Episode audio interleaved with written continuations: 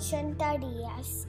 Capítulo 13. Un viaje en buque muy accidentado. Por desgracia, llegaron a Nueva York con 45 minutos de retraso. El buque con destino a Inglaterra había partido.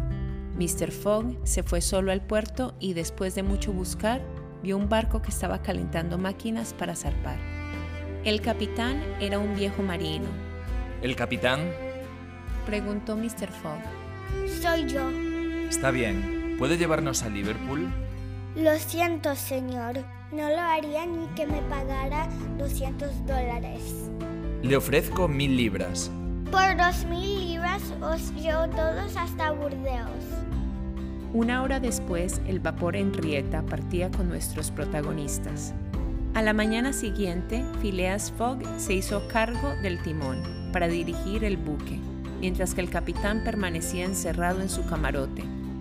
La tripulación, poco contenta con el marino, le ayudó, pero el jefe de máquinas le advirtió de que no tenían suficiente carbón para llegar a Liverpool, ya que el buque estaba preparado para otro trayecto. Aún así, Fogg dijo que no pasaba nada y que continuaran a toda velocidad. Dos días después, el mecánico anunció que el carbón iba a terminarse en pocas horas. No bajen el fuego, dijo Fogg mientras iba a buscar al capitán. Quiero que me venda su buque porque tengo que quemarlo. ¿Quemar mi barco? preguntó el marino enfadado. Sí, por lo menos la parte que es de madera. Es que nos estamos quedando sin combustible.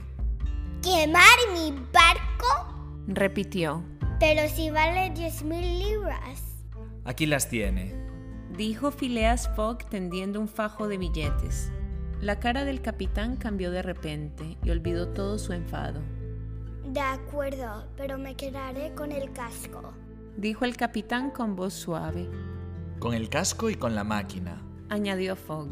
¿Trato hecho? Trato hecho. Aquel mismo día los camarotes y otros elementos de madera fueron a parar a los hornos del barco. Al día siguiente quemaron los mástiles, luego los botes salvavidas y finalmente los palos transversales. Pocas horas después el Henrietta se quedó plano como una balsa, pero entonces divisaron Queenstown, en la costa de Irlanda, y Fogg tuvo una idea.